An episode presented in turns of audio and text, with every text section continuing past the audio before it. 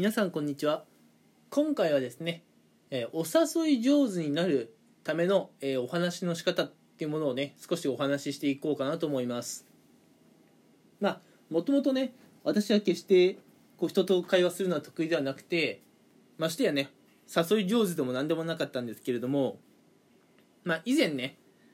伝え方が9割という本を読んでいてそこでね、まあ、学んだこと、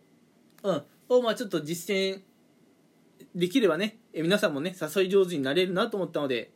今回はねその伝え方が9割という、うん、本の中からちょっとお話をしていこうかなと思います、まあ、早速なんですがそうですそうですね。まあ例えば皆さんが休日暇でね、うん、あのお父さんお母さんやあるいはまあ彼氏さん彼女さんとかと、まあ、どっか行きたい時にどっか行こうよと、うん。まあ、遊びに誘ったとします、まあ、この場合ねお父さんお母さんであったり、まあ、彼女さん彼氏さんからどういう答えが返ってくるかっていうと嫌だ。だと思うんですね。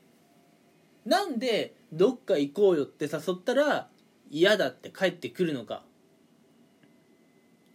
この、まあ、大きな問題としてはまずどっか行こうよのどっかを決めなきゃいけないってところから始まるんですよね。これ決める側考える側からしたら面倒くさいんですよ。うん。こそんなね、まあ、決める面倒くさいことをやってまでして外出せにはならんかねと。疲れる。うん。だから嫌だ。うん。なんでねどっか行こうよだけではなかなかね相手をうまく誘い出すことはできません。じゃあこういう場合どうすればいいかっていうところなんですけれどね。うん。まあ一例で言うと水族館か映画明日遊び行くんならどっちがいい？とかね。うん。これだったらまだうん。うまくね誘い出せることがまあできるかなと言いますか。相手を誘い出す可能性がぐっと上がります。まあさすがにね、えーこのテクニックを使えば百戦百勝っていうわけではないと思うんですがどっか行こうよよりはマシなんです。では今みたいに水族館か、まあ、映画館明日行くならどっちがいい？はなんでね相手を誘い出す、まあ、可能性をぐっと引き上げることができるかっていうとまあ相手にね一応決定権を委ねているっていう優しさはあるんですけれども二択なんですよね。うん。水族館か映画館か。そこまでは絞った。まあ具体的な水族館の名前をね挙げてもいないですし具体的なね、まあ、映画の名前を挙げていないのでまだ抽象的な選択肢ではあるんですけれども。うん。ただねこうやって相手に選択肢を出してあげることで相手は選択肢を選ぶだけという非常にね簡単なんですね。相手の方で何かを1からいや0から考えるっていう必要はないので、うん、今のような質問の仕方だと相手をうまく誘い出すことができるようになってくるんです、うん、ちなみにですけれども今のようなね質問の仕方だとなかなかねどっちも嫌だとは言いにくいんですよ、うん、一番最初の「どっか行こうよ」だとあのそもそも遊び行くっていうこと自体が嫌だって言われる可能性があるんですけれども二択にしてしまうとやっぱ人っていうのは基本的にどっちかを選ばなきゃいけないっていうねこうまあ制限されている感じになるので2つ以外から選ぶということはなかなかえないはずです。もしね両方とも嫌だって言われたらその選択肢本当に嫌なんだと思います。うん。なんでね2つぐらい選択肢を用意して相手に出してあげるっていうのはなかなかいいんじゃないかなと思います。そうですね。あとまあもう一つ例を出しますとあの皆さん匿名係長っていうドラマをご存知でしょうか？うん。あれ多分漫画にもなってんのかな？うん。匿名係長っていうのがあのたまにね、えー、アベマ t v の、まあ、深夜の番組なんかでやっているんですけどね、うん、実はとその特命係長のねこのドラマの中で実はちょっとしたワンシーンがあるんですよ。うん。どんなワンシーンがあるのかっていうとあのとある会社員の方がねうん。えー、まあ女性の方をまああの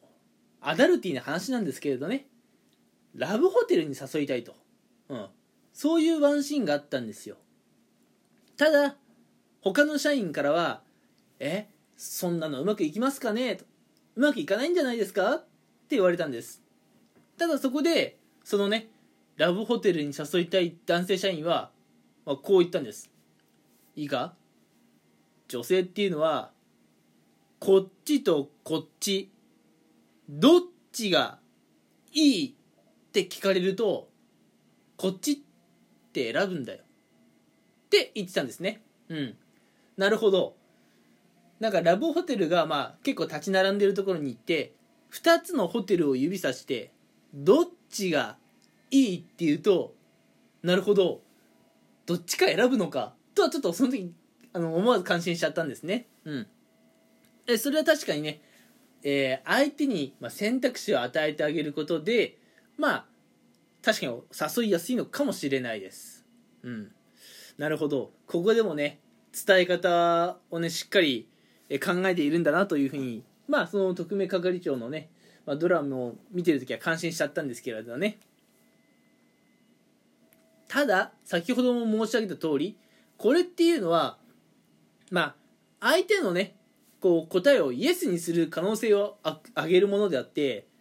相手からイエスっていう答えをね100%引き出すためのものではないんですよ。なんでこういうことを言っているかというとまあその特命係長の中ではねうん。2つのホテルを指さしてどっちがいいっていうのを実際にね女性に対してやってみるシーンも描写されているんですよ。そしたらその結果まあなかなかねお相手の方が気の強い女性でしてお前ふざけんじゃねえよ。私は三つ星のホテルなんて行かねえんだよって言ってブチギレられて、え男の方は尻尾を巻いて逃げるというシーンがあるんですね。うん。まあなかなかねいい方法だったとは思うんですが、えー、まあうまくいかないこともあるんだというのは皆さん覚えておいてください。ということで、えー、今回はですね、まあ、あの相手をうまく誘い出すための方法として、うん。まあ、相手にねある程度のね、まあ、選択肢を与えてあげる、うん、なんで一番最初にお話ししたようにどこかに遊び行きたい時にねどっか遊び行こうよではなくて水族館と映画館明日遊び行くならどっちがいいっていうような聞き方をすると相手からねイエスっていう回答が得られる可能性が上がってきます。こうやってね伝え方次第で皆さんはね相手の動きをコントロールすることができるので、えー、ぜひね実践してみてもらいたいなと思います。